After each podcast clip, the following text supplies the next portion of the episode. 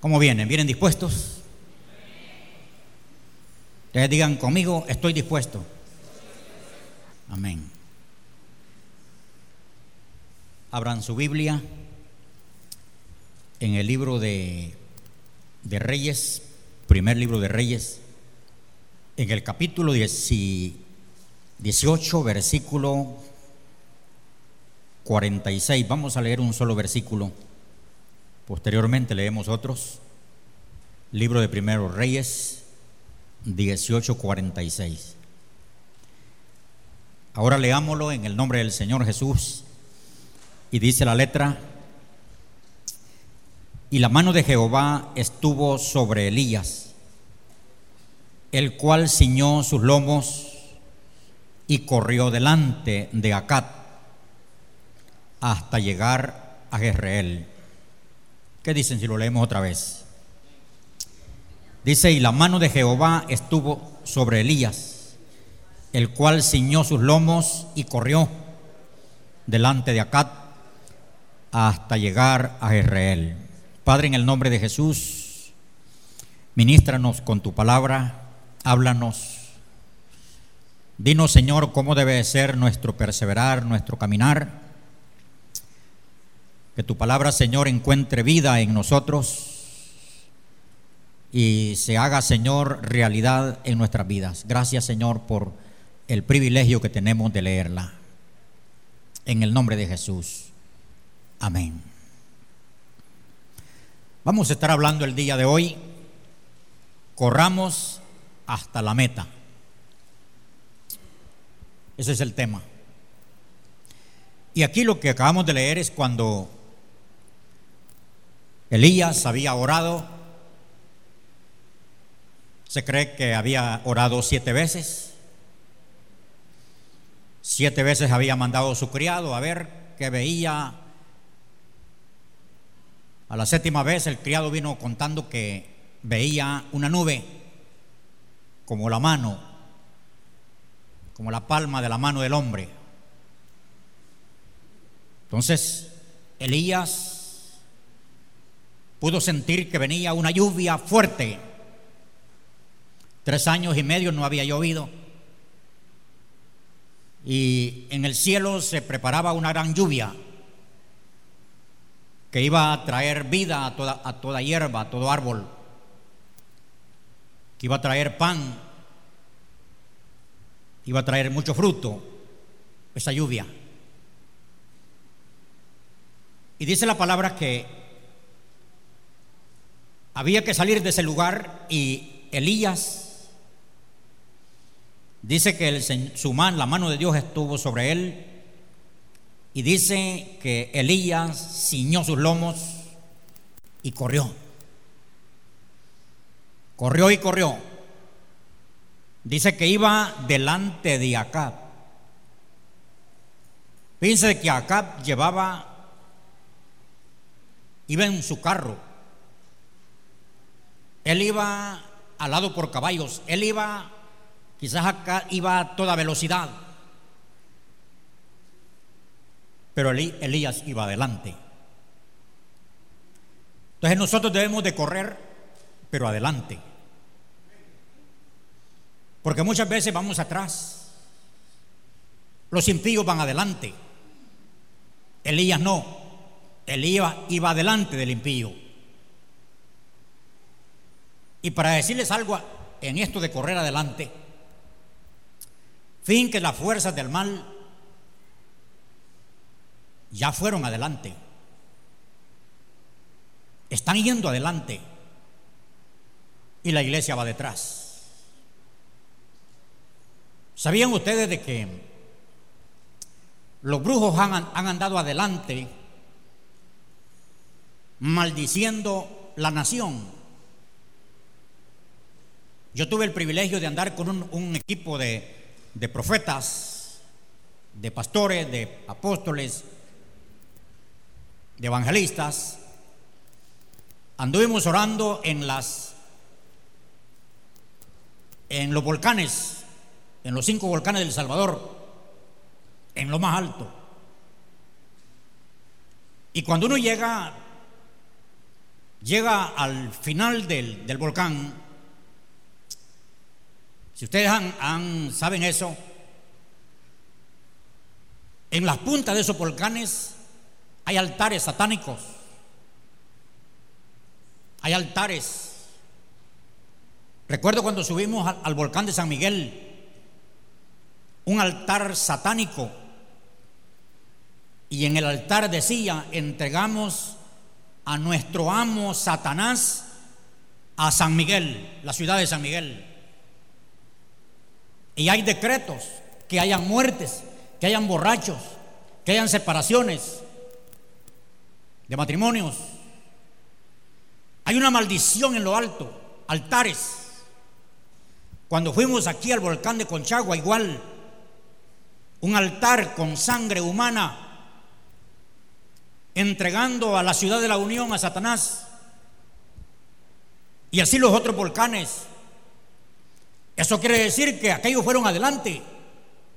Cuando nosotros llegamos ya había un altar. Un altar a Satanás, no a Dios. ¿Qué hicimos nosotros? Derribar el altar satánico, derribarlo, arruinarlo como hizo Elías y edificar uno para Dios donde derramamos aceite, bendijimos el, lugar, la ciudad, quebrantamos, rompimos, anulamos, entorpecemos toda fuerza del diablo que obra espiritualmente en las ciudades. Entonces ellos anduvieron adelante. Una vez yo andaba ya en, en, en occidente, iba un brujo en la calle tirando líquido, hablaba y tiraba, caminaba, iba tirando.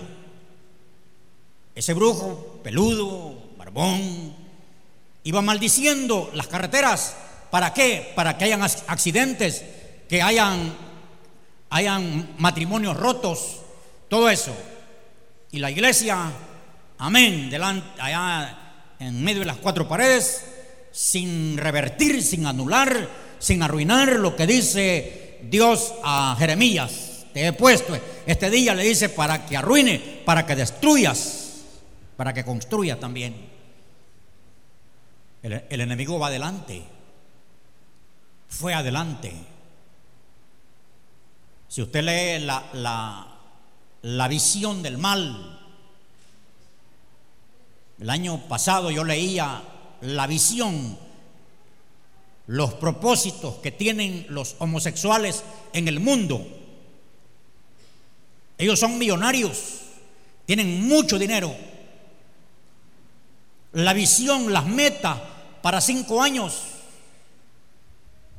Ellos decían en, la visión que tienen, y a saber cómo se les escapó, y alguien la leyó y la, y la compartió en las redes sociales convertir en homosexuales a toda la juventud. ¿Cómo? Allí dice cómo. Adoctrinando la gente. Y eso ustedes ya lo van a ver hasta en las escuelas. Ya están diciendo que, que, que el niño debe de decidir, él tiene que decidir qué es, si es mujer o es hombre. Pero yo le puedo decir que si si ese niño tiene testículos, es hombre. Si no tiene, mujer. ¿Qué dicen ustedes? No lo va. Si tiene testículos, es hombre. No le pueden decir es mujer, es hombre. Entonces, pero nadie está diciendo nada. Óiganme, padres, si tú no adoctrinas tus hijos, te los va a adoctrinar el mundo, te los va a desviar, te, lo, te los va a revelar. ¿Por qué? Porque el padre va atrás no ha enseñado. Ya cuando el joven llega a la universidad, no lleva definido lo de Dios en, su corazón y en su mente. Y cuando se enfrenta con los ateos, lo desvían. Muchos jóvenes hasta allí llegan. Hasta, hasta esa edad llegan siendo cristianos cuando van a la universidad y se, y se encuentran con el ateo. Les borra la idea de un Dios verdadero. ¿Por qué? No hubo quien lo formara. Ellos van adelante, ya, ya tienen libros escritos, lo que van a echar a andar para adoctrinar a la gente, para que viven el mal. Eso quiere decir que ellos han ido adelante. ¿Y la iglesia? La iglesia debería de haber ido adelante, corriendo adelante del impío, enseñando la doctrina, enseñando la verdad, enseñando los principios, para cuando el mal llegue, ya está enseñada. Pero ese es, ese es reto de los papás, de la mamá. La mamá tiene que tener y el papá bien enseñado a sus hijos para que el mundo, el mundo no se los quite, para que el Satanás no se los robe.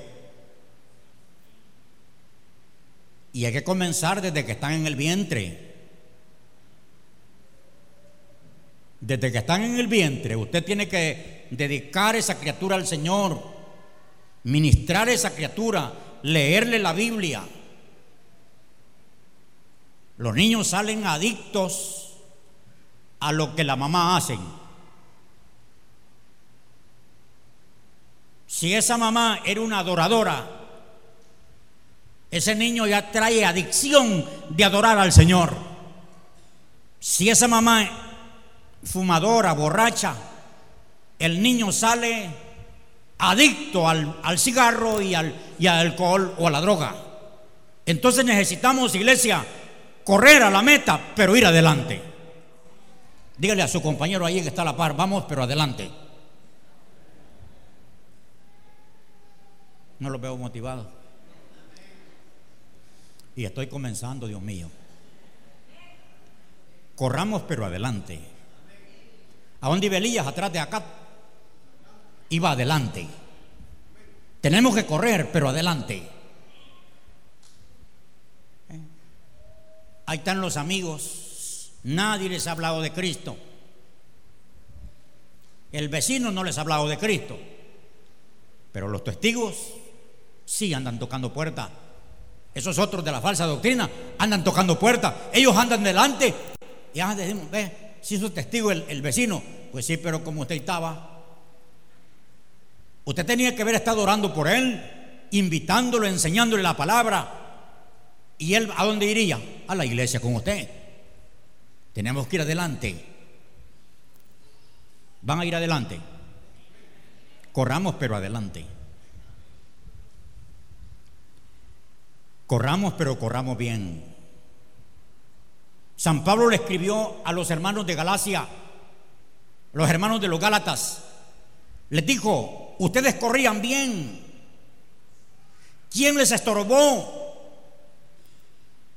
Es que Pablo cuando llegó a Galacia habló el, Evangelio de la Gracia, dejó una iglesia allí eh, perseverando en la gracia del Señor, pero luego llegaron los, llegaron los legalistas, los religiosos, y empezaron a revertir lo que Pablo había enseñado a los hermanos y empezaron a enseñarles dogmas, legalismo, revirtieron la, la doctrina de la gracia, el evangelio de gracia, y retrocedieron a los hermanos porque les dijeron, no, ustedes tienen que circuncidarse a los hombres, ustedes tienen que guardar el sábado,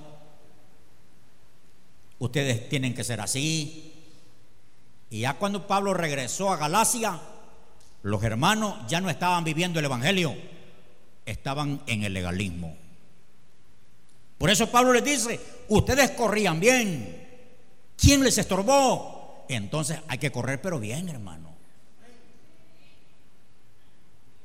¿Cómo? Vaya, supongamos de que a un kilómetro está la meta. Ahí está la meta, eh, de aquí a un kilómetro. ¿Quién llegaría primero? ¿El que corre así, zigzag, o el que corre, el que corre recto? ¿Cómo? Ah, el que corre recto. ¿Y por qué corren pando ustedes? no es que si vamos a correr, corramos bien. Porque si va así, así, desviándose en, todos en todos los caminos, se pierde. Entonces corramos, pero corramos bien. Si somos cristianos, pero seamos cristianos buenos de, los buenos, de los caros, no del montón por el peso. No, si, si, vamos a hacer, seamos bien. O, no creen ustedes? Que si vamos a hacer, debemos de ser bien. Y el Señor le dijo a los discípulos eso. Quien queriendo construir una torre les dijo, no se sienta primero. Considera lo que va a hacer. Y si quiere terminarlo, lo inicia. Y si no, dice, no.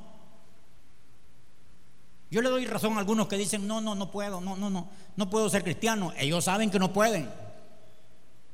Pero ya los que estamos adentro, corramos pero bien, hermanos. Que a veces va corriendo pero se sienta. Va corriendo pero se da vacación.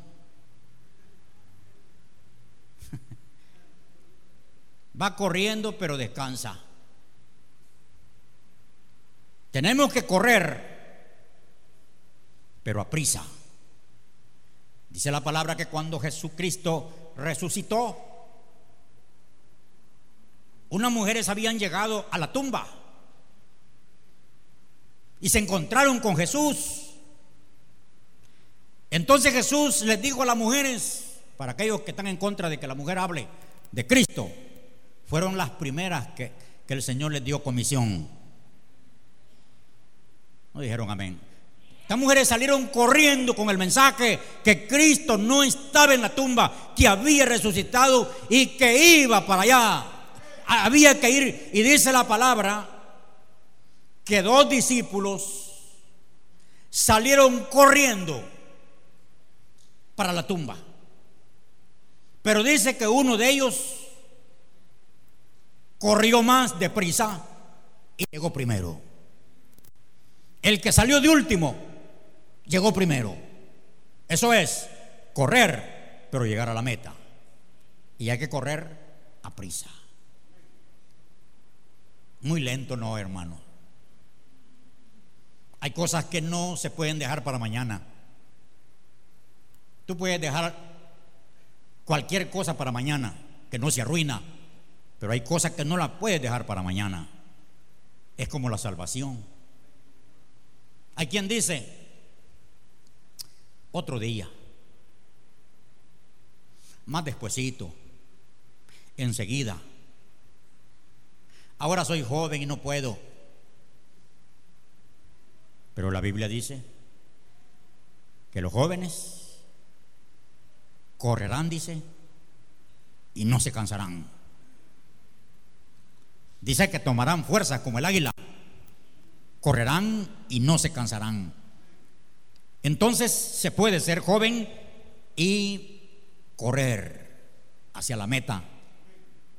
Entonces hay que correr, les decía que a prisa, porque hay cosas que no la puede dejar para mañana. Para aquellos que dicen enseguidita, más después. ¿Y qué pasa si, si mañana ya no hay oportunidad? Hay quien no ha tenido oportunidad para mañana. se ha muerto. O viene, o viene Cristo. Supongamos de que aquí está una persona que al final me va a decir mañana, más enseguida, pastor. ¿Y qué si viene el Señor en la noche? Si viene el Señor en la noche, ese mañana nunca llegó. Entonces la salvación no la puede dejar para otro día. Tiene que ser ahora cuando oís el mensaje de salvación. Entonces dice la palabra que este corrió a prisa y llegó primero a la meta. Entonces tenemos que correr porque muy lento, hermano. No, así como vamos, así como vamos, nos va a costar llegar, hermano. Muy lento. Dice la palabra que cuando la reina Esther logró revertir el acuerdo del, rey malvado que había, había sellado y firmado la muerte de los judíos, de los hebreos. Pero esta Esther luchó para reformar ese acuerdo. Y el rey le dijo que escribieran lo que querían y que él lo firmaba. Y escribieron que iban a vivir, que ya no morían los judíos. Y dice la palabra que los, los correos, los que llevaban la buena noticia de que ya no morían, porque allá en las provincias era un solo llanto. Los judíos estaban en puro llanto. ¿Y que no iban a estar en puro llanto? Si que le digan a uno que se va a morir, hermano. Que te digan a ti, mañana llegan a matarte. Te estás riendo. Estás ahí celebrando. No, hermano. Hay muchos que están llorando. Así estaban los judíos llorando. Porque había un decreto de muerte para ellos. Ellos esperaban que llegara la muerte. Pero ¿saben que llegó? La buena nueva de que no iban a morir. Pero dice la palabra que esos que llevaban la buena nueva iban en caballos veloces, rápido, corriendo. Ya me imagino el que va montando ese caballo tenía que ser un buen jinete para no caerse del caballo, como el caballo tenía que ser firme de no tropezar y caer. Iban rápido a dar la noticia. Así tiene que andar la iglesia, rápido a dar la noticia de que Cristo salva y sana. Pronto. Porque ya cuando está la persona tendida y, y se está velando, está maquillada porque hoy los hacen riéndose sonriéndose los muertos. Bien lo hacen hoy.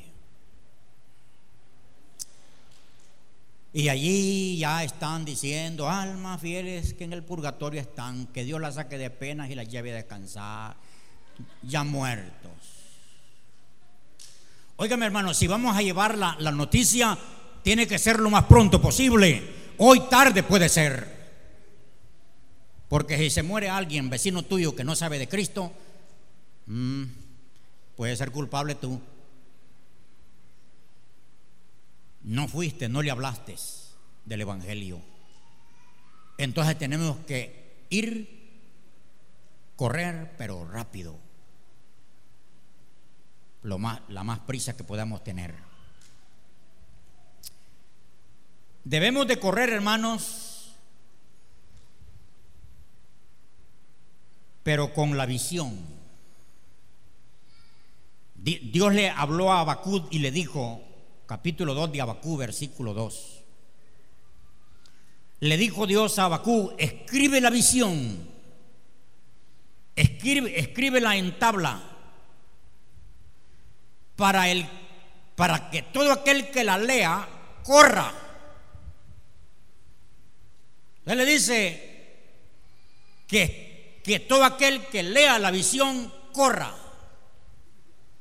Entonces nosotros tenemos que correr con la visión. ¿Cuál visión? La de Dios. Pero sabe usted, ajá, ¿qué tal si usted no sabe para dónde va? Hay hermanos que al preguntarles, ¿y tú eres salvo? Como que yo les diga personalmente a ustedes, ¿y tú eres salvo? Ya lo pongo en jaque. Mm, no, pues no sé.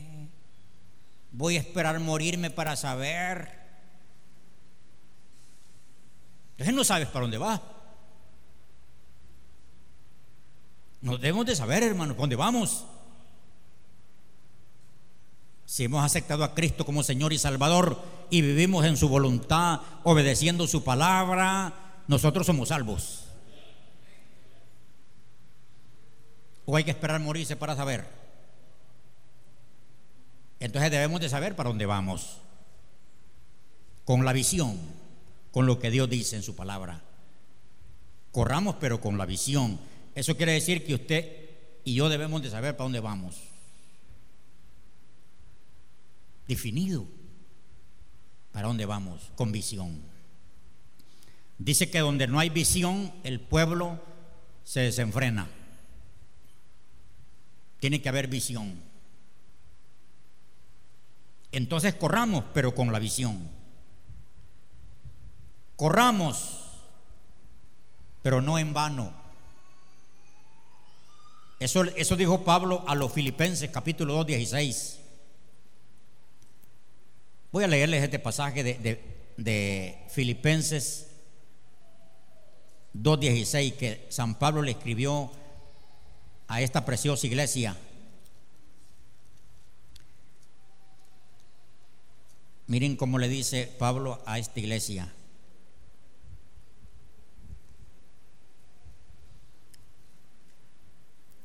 Ha sido de la palabra de vida para que en el día de Cristo yo pueda gloriarme de que no he corrido en vano, ni en vano he trabajado. Entonces Pablo está diciendo aquí, no he corrido en vano. Correr en vano sería como que te engañen a ti. que te digan en el kiosco del, parque central de, de la Unión, esto es un premio. Y todos salgamos corriendo, dejemos el culto y salgamos corriendo. Y era mentira, hermano. No era cierto, no hay nada.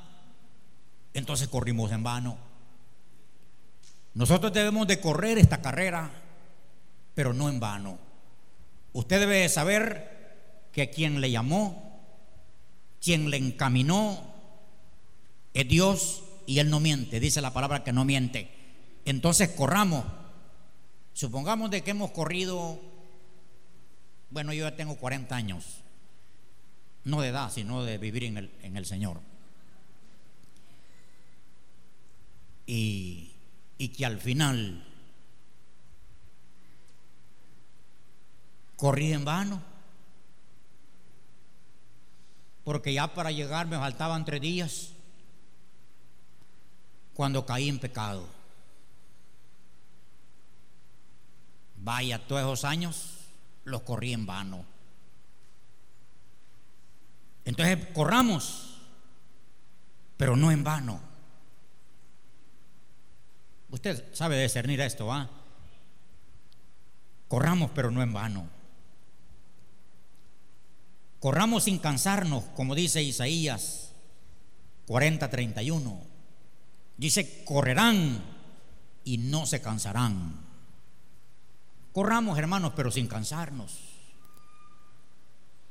Hay hermanos que, que, perseveran un tiempo. Yo estaba viendo un día un foto que tengo en el teléfono. Yo le decía a mi esposa, esto no están, esto no están, esto no están, esto no están, esto no están, esto no están, esto no están, esto no están, esto no están, este ya no está, este no está, este sí está, este no está. Ahí está el hermano Desiderio en el, en el está el hermano Eustaquio aquí en, en esa foto. ¿Eh? Yo le decía, este no está, esta no está, esta ya se fue, esta, esta se esta no está, esta se enojó, esta se dividió, esta se rebeló, esta no está.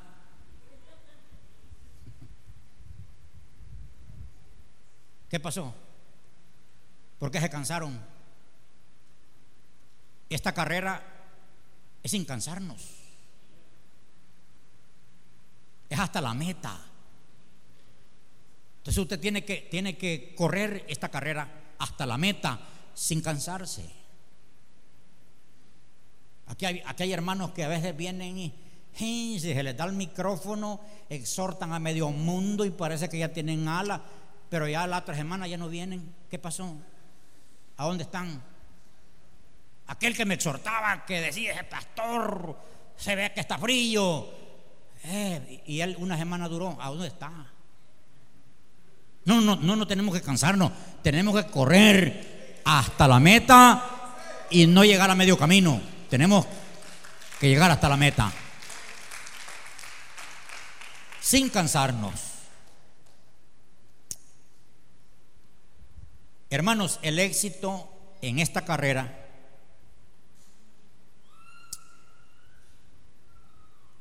todo éxito en esta carrera lo podemos ver en aquellos corredores, aquellos que ganan la carrera. Oigan esto. Dice que todos los que ganan en una carrera lo primero que ellos hacen es autoprogramas, autoprogramarse. Se programan. ¿Cuál, ¿Cuál es su programa? Ellos se programan que van a ganar. Porque si yo me programo que no voy a ganar, ¿para qué voy a ir? Entonces se autoprograman que van a ganar, que van a llegar. Entonces dice que, que la autoprogramación tiene que ser mental. Porque la opinión que yo tenga determina si llego o no llego mi opinión, no la opinión de los demás. Porque si yo me pongo a preguntarle a los hermanos de la iglesia o a la ciudad de la Unión, ¿qué dicen de mí? ¿Creen que llego? ¿Qué dicen los amigos? ¿Creen que llego? ¿Qué me dirían ellos? Está soñando despierto, me van a decir. ¿Quién te dio esa idea? Y si le pregunto a los hermanos, no, pero es que yo es que tengo que autoprogramarme, yo, usted, usted tiene que autoprogramarse mentalmente, eso determina si llega. ¿Qué dijo Pablo?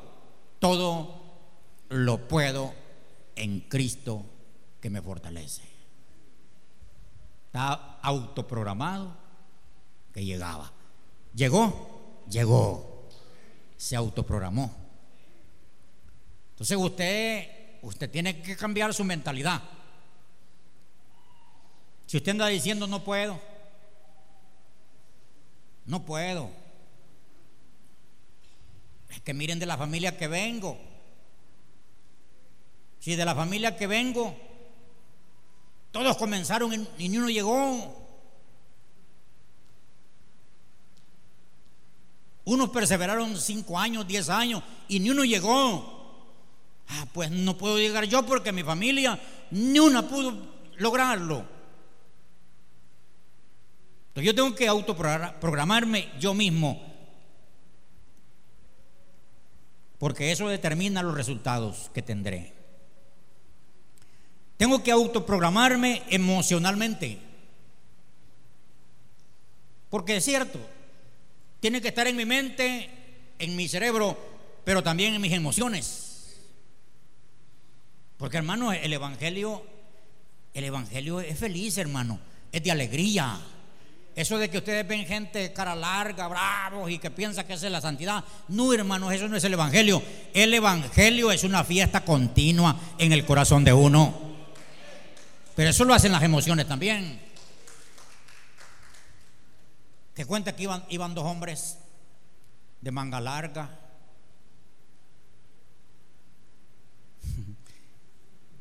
Bravos, pero bravos de la cara. Y estaban dos niñas jugando. Y, dije que las niñas dijeron, aquellos que vienen allá son creyentes. y una a la otra le dijo, ¿y por qué, ¿y por qué decir que son creyentes?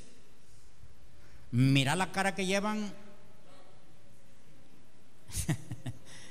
y mira la manga larga. Y pasaron al frente de ellos. No hablaron. Santo, vea. Esa es la imagen que tiene la gente. Pero el Evangelio es otra cosa. El Evangelio. La religión sí, la religión es, es, es eso, pero, pero pero el Evangelio es una fiesta en uno que lo hace caminar alegre, lo hace vivir, porque esto es precioso el Evangelio. ¿Quién no lo va a querer el Evangelio? La, religión aburre. La religión aburre, cansa. La religión de verdad que es difícil. Yo dijo una hermana, me gustan, porque en esa iglesia esta línea de asiento está pegada a la pared. Y esta está pegada a esta pared. El templo angostito va. Dice la hermana, yo tempranillo para quedarme pegada a la pared. ¿Y por qué? Le dice la otra, para dormir, le dice.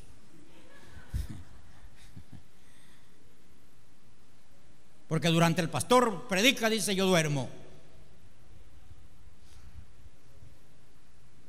Uno está dormido aquí. Uno. ¿Ustedes cómo están allá? Uno. Dos.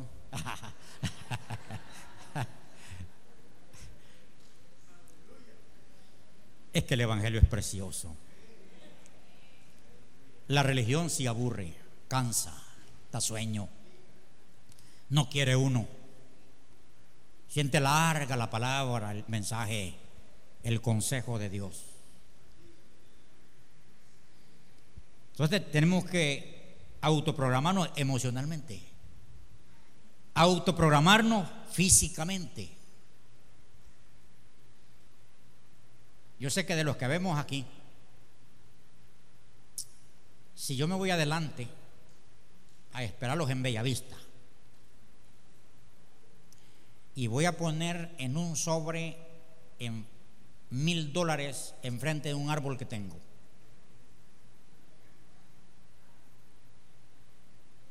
allá va a estar arriba. Aquí vemos uno que lo, lo mucho que podemos correr es una cuadra, porque luego el corazón está pum, pum. Y aquí abajo de las costillas el gran dolor, porque no nos hemos ejercitado físicamente para correr. Pero aquí hay unos que llegarían sin sudar, sin cansarse, al pie del árbol y bajarían el, dinero. Entonces, esta carrera necesita autoprogramación física. La carrera espiritual. ¿Verdad que a veces el cuerpo no quiere? El cuerpo no quiere. Pero ¿por qué es que sí quiere para, para lo material? Llegando viene el hermano a la casa y el jefe le dice, ven de regreso. Han llegado clientes y hay que atenderlo. Se acuesta. No, no, está autoprogramado. Sale de regreso porque el jefe ha llamado. Pues en el Evangelio, en esta carrera, tenemos que autoprogramarnos físicamente. Eh, el cuerpo a veces no quiere, pero usted tráigalo al culto aplíquele las emociones y el conocimiento y igual al culto. Ya caminando varios, varios meses, ya le va a gustar. Yo aquí veo un grupo de jóvenes que anda moviéndose. Anda moviéndose en vigilia, casi todos los días hacen vigilia. Vienen en los ayunos matutinos, vienen a trabajar aquí y andan los jóvenes ahí. Están como ejercitándose físicamente. Ya le gustó, pero al principio Abraham no era así.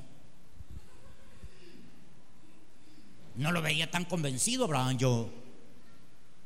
Pero hoy dice que está definido, que nada ni nadie lo va a hacer desistir, dice. Dice que no es negociable el venir a tocar la guitarra o no tocarla en el culto, porque no la toca para el hombre, para Dios. Está definido en su ministerio. Pero Abraham no era así al principio. Alguien puede decir, este, este niño qué va a perseverar. No, hombre, le gustó. Se autoprogramó físicamente, ya le gustó. Ya no siente lejos venir aquí porque alguien dice que lejos. Alguien me dijo, ¿para qué no le hicieron en el cerro usted? Si Dios dice que ya lo hiciéramos, ya lo hubiéramos hecho.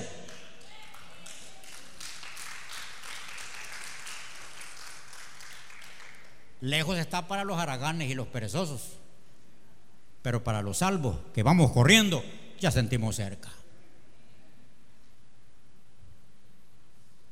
Aquí no hay perezosos ni haraganes, por eso lo dije con libertad. Quiero que después me estén ahí.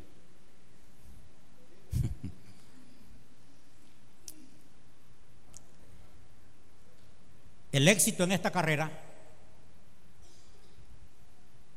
hay que vivir profetizando la victoria. Usted tiene que todos los días profetizar su victoria. Cuando no quiere bañarse el domingo para venir al culto, porque tiene que venir bañado. Prohibido venir así sin bañarse.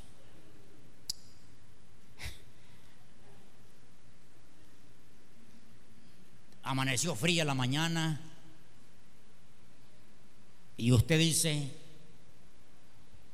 el hombre no hace lo que quiere, sino lo que debe de hacer. Si es hombre, si es mujer, digamos, Brenda va a decir en la mañana, Brenda no hace lo que quiere, sino que lo que tiene que hacer, Brenda tiene que estar en el culto está ejercitándose físicamente, emocionalmente, para estar aquí en esta carrera. Entonces tiene que estar autoprogramando, pronosticando, profetizando su victoria. Que va a poder. Eso es lo que hago todito los días después de mi oración. Después de mi oración, porque como ya Dios me tiene programado. Ya no puedo pasar de las 3 de la mañana en la cama. Tengo, es que si, aunque quiera seguir, no me duermo. ¿Y para qué voy a seguir ahí? Pues, y es más, tengo que orar. Me levanto a orar. Allá cuando me disgusto orando, orando, empiezo a profetizar. Declaro un día de victoria. Declaro un día bueno. Un día de bendición. Un día de ánimo. Y miren, días buenos. Profetizo. Yo profetizo lo que quiero. Y cuando empiezo a profetizar, empiezo a sentir una evidencia de las cosas. Y suceden. Suceden. Fíjense que si yo le profetizo a los dólares que ven, vienen, mi hermano. Ustedes como no han aprendido y tan solo dándose cuenta que otro recibe remesa y usted no. Profetícele. Usted tiene que hablar victoria. Usted, usted hable, profetice que va a poder correr en esta carrera y que va a finalizar en esta carrera. Que usted va a llegar a ser un anciano, si Dios lo permite, un anciano de buenos días en su vejez, con buena salud en su vejez y que va a llegar al final y que usted quizás va a despedirse de este mundo cantando un canto de victoria. Usted no va a morir amargado, no va a morir en un accidente. Usted tiene que profetizarse usted mismo el final de la meta. Ahí está diciendo, será o no será, podrá o no podrá. Todo lo puede en Cristo que me fortalece. Profetice su victoria. Y si el, chequeo médico dijo que usted se le está desarrollando una enfermedad que es maligna, usted en el nombre de Jesús tiene que revertirlo, tiene que revertirlo, porque en nuestra boca hay poder para revertir cualquier cáncer, cualquier mal. Tiene que trabajar en eso con su vida. Claro, usted, porque hay gente que está más preparada para creerle al diagnóstico. Y lo cree tanto que deja de creer el milagro.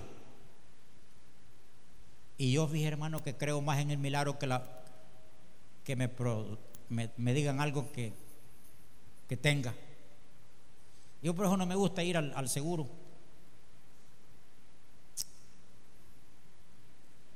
Para que me manden a hacer exámenes y, y, yo le digo a mi esposa, mira, no me mandes al seguro porque mira, mira, nada, nada aparece, ve.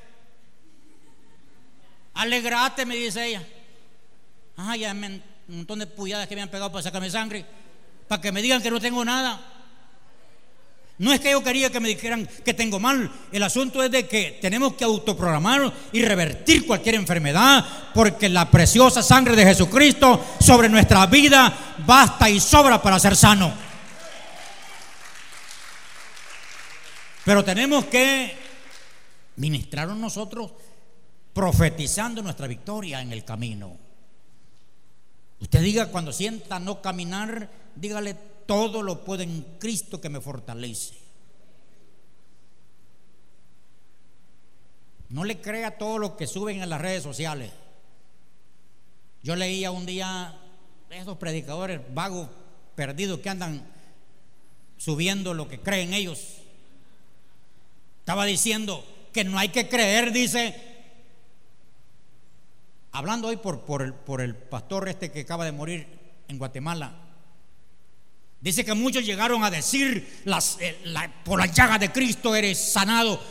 Y dice, dice, ese es un lavado de cerebro, dice. Y no dice la Biblia, pues.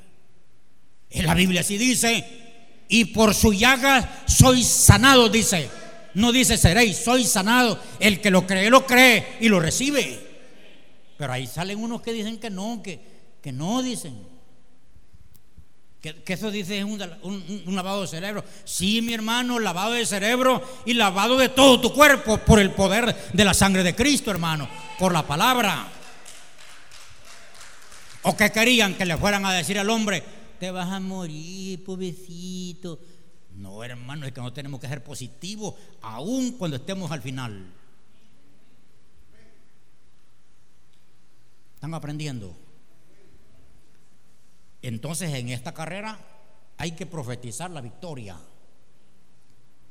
Cuando usted sienta desanimado, levántese. Ah, no diga, aquí me están viniendo pensamientos extraños. Este, pensamiento que me está viniendo no es de la fuente divina, sino que de las tinieblas. Levántese a orar y a clamar y a revertir toda fuerza del diablo contra usted para perturbar su carrera. Seguimos. Para tener éxito en esta carrera, tenemos que poner todo empeño todo empeño.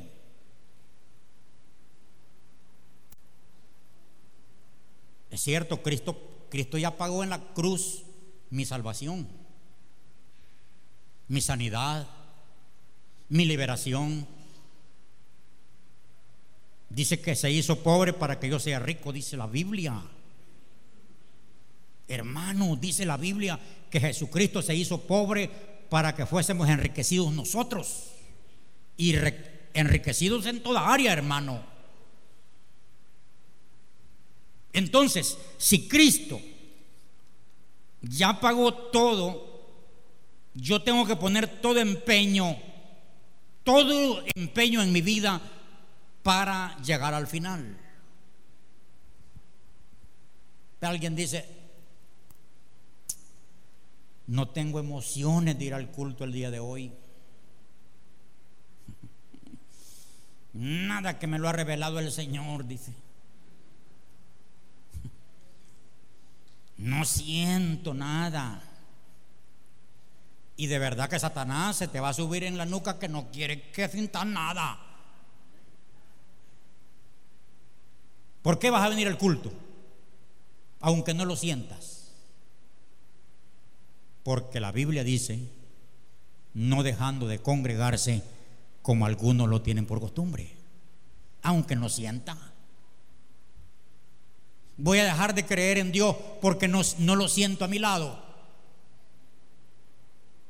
Yo creo en Dios aunque no lo sienta o, que Él me toque. Yo creo en Dios. Entonces tengo que poner todo empeño en llegar a la meta. Ya, ya sentiste un desánimo. Alguien te dijo que no, hombre, mira, que te están dando mentira. Y tú le crees. No, pon todo empeño. Si vas a tener que leer la Biblia otra vez, léela. Si vas a tener que hacer un ayuno, hazlo. Si tenés que integrarte a un discipulado, hazlo. Pon todo empeño a fin de que tú llegues a la meta. Que te cueste también. Es que hay quien todo lo quiere fácil.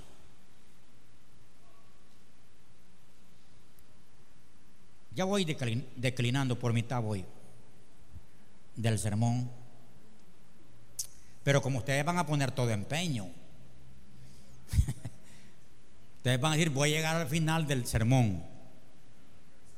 No se me salga. Aprenda de otro que ya corrió en este camino. Aprendamos de ellos. ¿Quiénes? De aquellos que ya pasaron, corrieron este camino. Bíblicamente, ¿quién corrió y, triunfó? El apóstol Pablo, nuestro Señor Jesucristo. ¿Quién más? Ah, pues le queda de ver. Usted vea que muchos ya corrieron y triunfaron. No, hermano,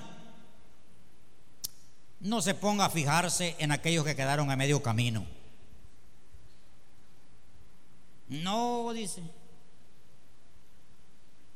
Es que fulano comenzó y no, comenzó y no terminó. No se puede. Los jóvenes, los jóvenes tienen que oírle al Espíritu Santo, al Señor, la palabra, porque van a haber viejos que le van a decir, tú no puedes. Así me dijo un viejo a mí. Los jóvenes, miren con qué me, me salió el hombre. Ojalá que esté en el cielo porque era creyente. Él me dijo, citándome la Biblia, como Satanás se la citó a Cristo. El anciano me dijo, la Biblia dice, los jóvenes flaquean y caen, me dijo. Y fíjese de que como era un viejo que me lo decía, yo me lo creí. Y andaba en mí eso ¿será que no voy a poder? ¿Será que es muy difícil esto? Si el anciano me, había dicho que los jóvenes flaquean y caen. Y otra vez llegué a su casa y me volvió a dar otro consejo, malo. Y me dice, hermano Mauricio, me dijo, lleve la calmada. Llévela calmada, me dijo. Porque yo lo estoy viendo, usted me dijo como una llamarada de Tusa, me dijo. Y los que son llamaradas de Tusa, me dijo, rápido solo queda ceniza, me dijo. Mire, yo me dijo,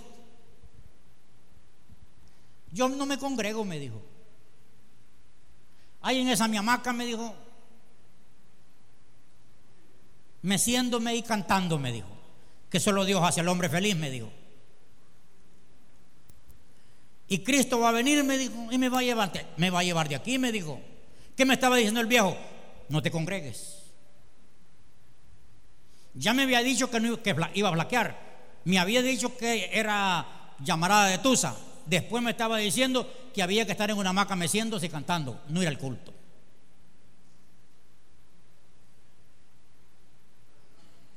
Ojalá que no, no lo vaya a tener el Señor en juego lento. Por mal aconsejar. Los jóvenes, créanle a Dios. Porque lo que yo veo es que cuesta reconciliar o integrar el credo del joven como la del viejo. El viejo cree de una manera y ve, y ve, y ve mal a los jóvenes. Y los jóvenes ven al viejo. Este viejo está, en, otra. Este está ya de, reciclarlo, mano. Entonces, como, como que no.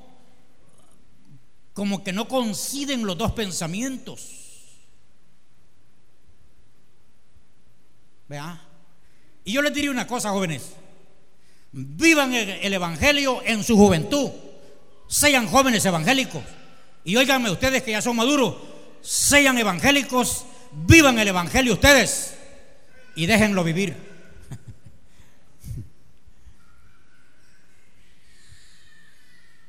Porque hay jovencitas que la viejita los, la viste. Usted tiene que andar ese vestido arrastrado. Usted no ande riéndose, niña, porque eso es pecado. Y, y quieren hacerla joven como ellas. Y los jóvenes quieren que la, la anciana vivan la vida de ellos. No, hermano. Corramos en este camino sin tropezar a nadie, sin echarle zancadilla a nadie. Corramos hasta la meta. No nos fijemos en aquel que, que no llegó. Y por último, debemos de saber lo que significa no llegar a la meta. ¿Saben ustedes qué significaría no llegar a la meta?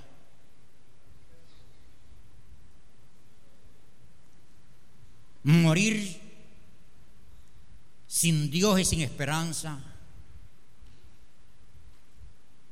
Solo con la palabra en la mente de una verdad, pero estar apartado de ella.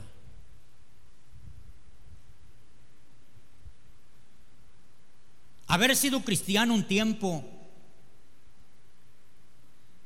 y llegar al final amargado, amargada, sin Dios.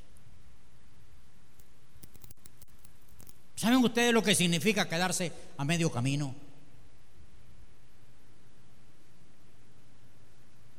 Eso sería fatal.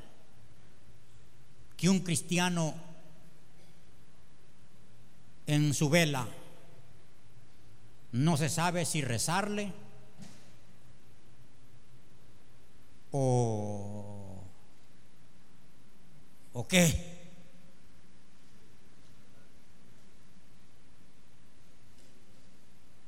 Pero qué precioso es si alguien muere, muere con la fe de que parte para la presencia del Señor, con convicción, con evidencias. Porque eso puede ser tarde o puede ser temprano. Sí, eso puede ser en la vida de ancianidad como en la vida joven. Las dos son muerte. Entonces, usted debe saber lo que significa no llegar a la meta. Quedarse a medio camino, dejar de perseverar por todas las inconveniencias que se presentaron.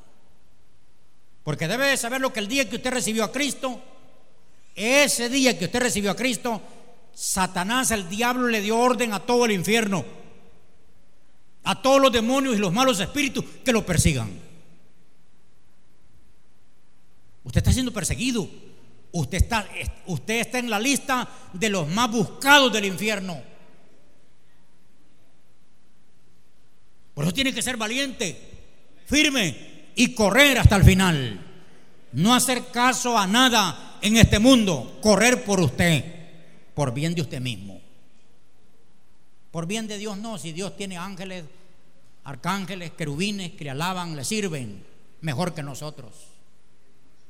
Somos nosotros los necesitados. Pero déjeme decirle así rápido, porque otros no llegan a la meta. Número uno, no creen llegar. Número dos, se dan por vencido antes de comenzar. Número tres, desaniman con facilidad.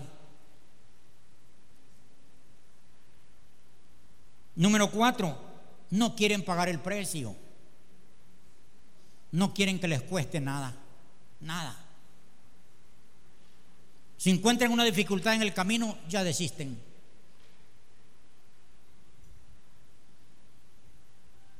Por causa mía se, se desvió un hombre aquí en la unión del Evangelio me hizo así, ve ahí por la fuente luminosa, me hizo así. Yo venía en el carro, andaba aprendiendo a manejar yo. Y yo cuando andaba aprendiendo a manejar, solo para adelante miraba, nada para atrás ni para los lados, solo allí.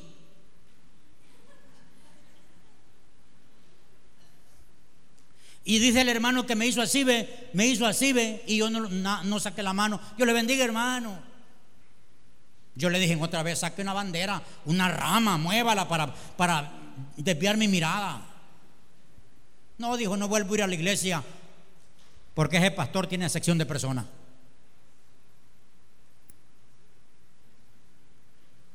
Otra vez iba corriendo un, miembro de esta iglesia. Eh, yo iba corriendo para la radio a predicar, pues ya, ya faltaba medio minuto, iba corriendo. Encontré un hombre ni lo saludé, no sé quién fue, era un hermano. Ya no volvió a la iglesia, me mandó a decir que no volvía a esta iglesia porque no lo había saludado. Ya tengo varios en el mundo por, por no saludarlo.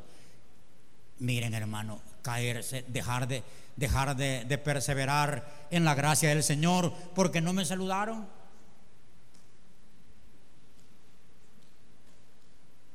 Ya estuviera caído usted, va, hermano.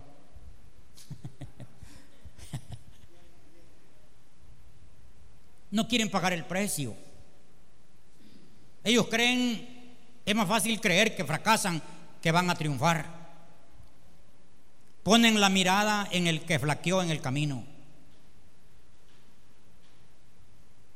Porque hay quien en eso que se anda fijando, en los defectos de los hermanos.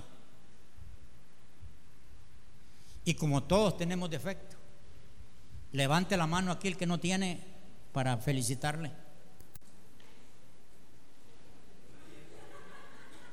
Me arreglo con vos más tarde, oíste.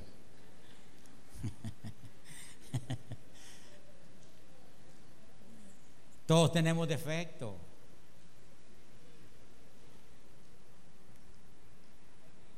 No hay que poner la mirada en los que flaquean. Póngala en Cristo. Él no flaqueó. Él llegó al final.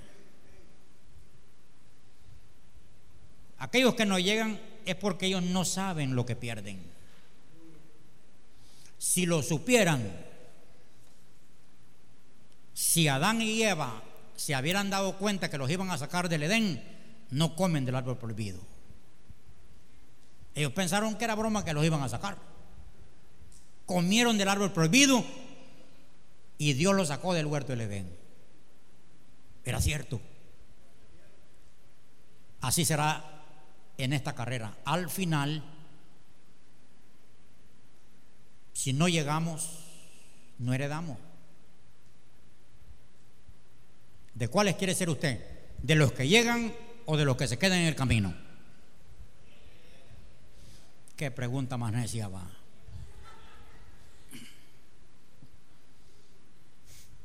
Vamos a estar de pie y le vamos a decir al Señor que nos dé esa capacidad, esa fuerza, ese deseo de llegar a la meta, de llegar al final. Que nada ni nadie nos haga desistir.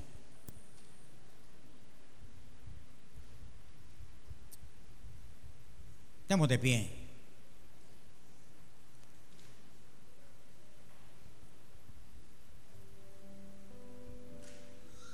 Y todos nuestros hermanos que están conectados a este culto, les motivo a seguir y llegar a la meta para que un día nos veamos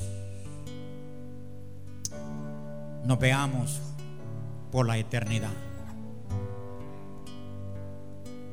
Vamos a orar, Señor, que tu palabra despierte interés, que tu palabra motive, que tu palabra, Señor, haga tomar decisiones firmes de correr hacia la meta. Pido Señor que toda aquella persona que está pasando dificultad, que está siendo probado, que tu Santo Espíritu lo fortalezca, lo ciñe de fuerzas para que pueda llegar, Señor. Pido, Señor, por las personas ancianas, como por los jóvenes y los niños. Que todos podamos llegar a la meta.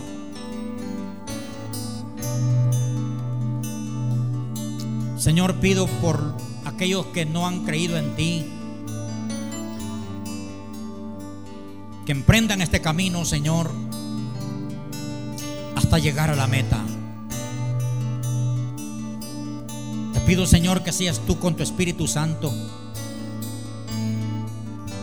que les impulses a seguir. Gracias, Señor, por guardar, por guardarnos hasta este día. Gracias por tu amor y tu misericordia. Gracias por ayudarnos, Señor. Como has ayudado, Señor, a muchos que han triunfado en este correr. En el nombre de Jesús.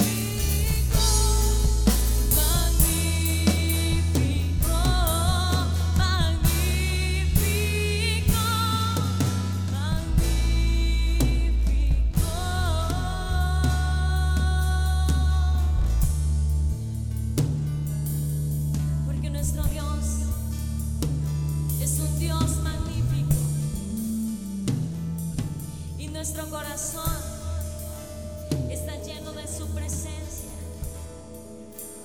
de su presencia magnífica que está donde quiera que nosotros estemos. Está con nosotros, abrazándonos y darnos libertad, porque Él es el milagro del mundo que vino a dar vida a los que estábamos muertos en delitos y pecados. Nos vino a libertar con su nacimiento. Vino a hacerse pecado para libertarnos de nuestras ataduras,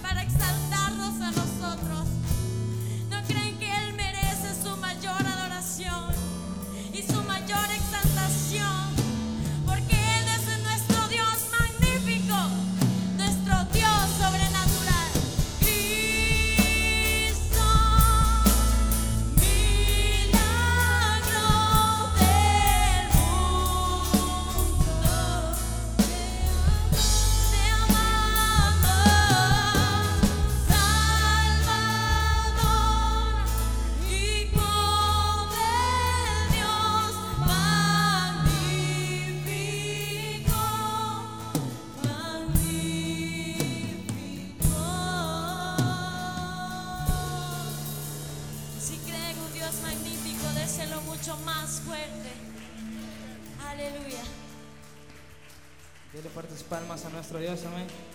Sabemos que tenemos un Dios magnífico. ¿Y saben? ¿Cuántos acá tienen amigos? Levanten la mano. Creo que todos, ¿verdad? Pero sabe, hay un amigo fiel que nunca nos va a fallar. Y no es simplemente es nuestro amigo. Él es fiel, es magnífico y es nuestro Padre. Amén. Así quiero invitarle que me pueda acompañar con esta alabanza, amén. Diciendo que Él es nuestro amigo fiel.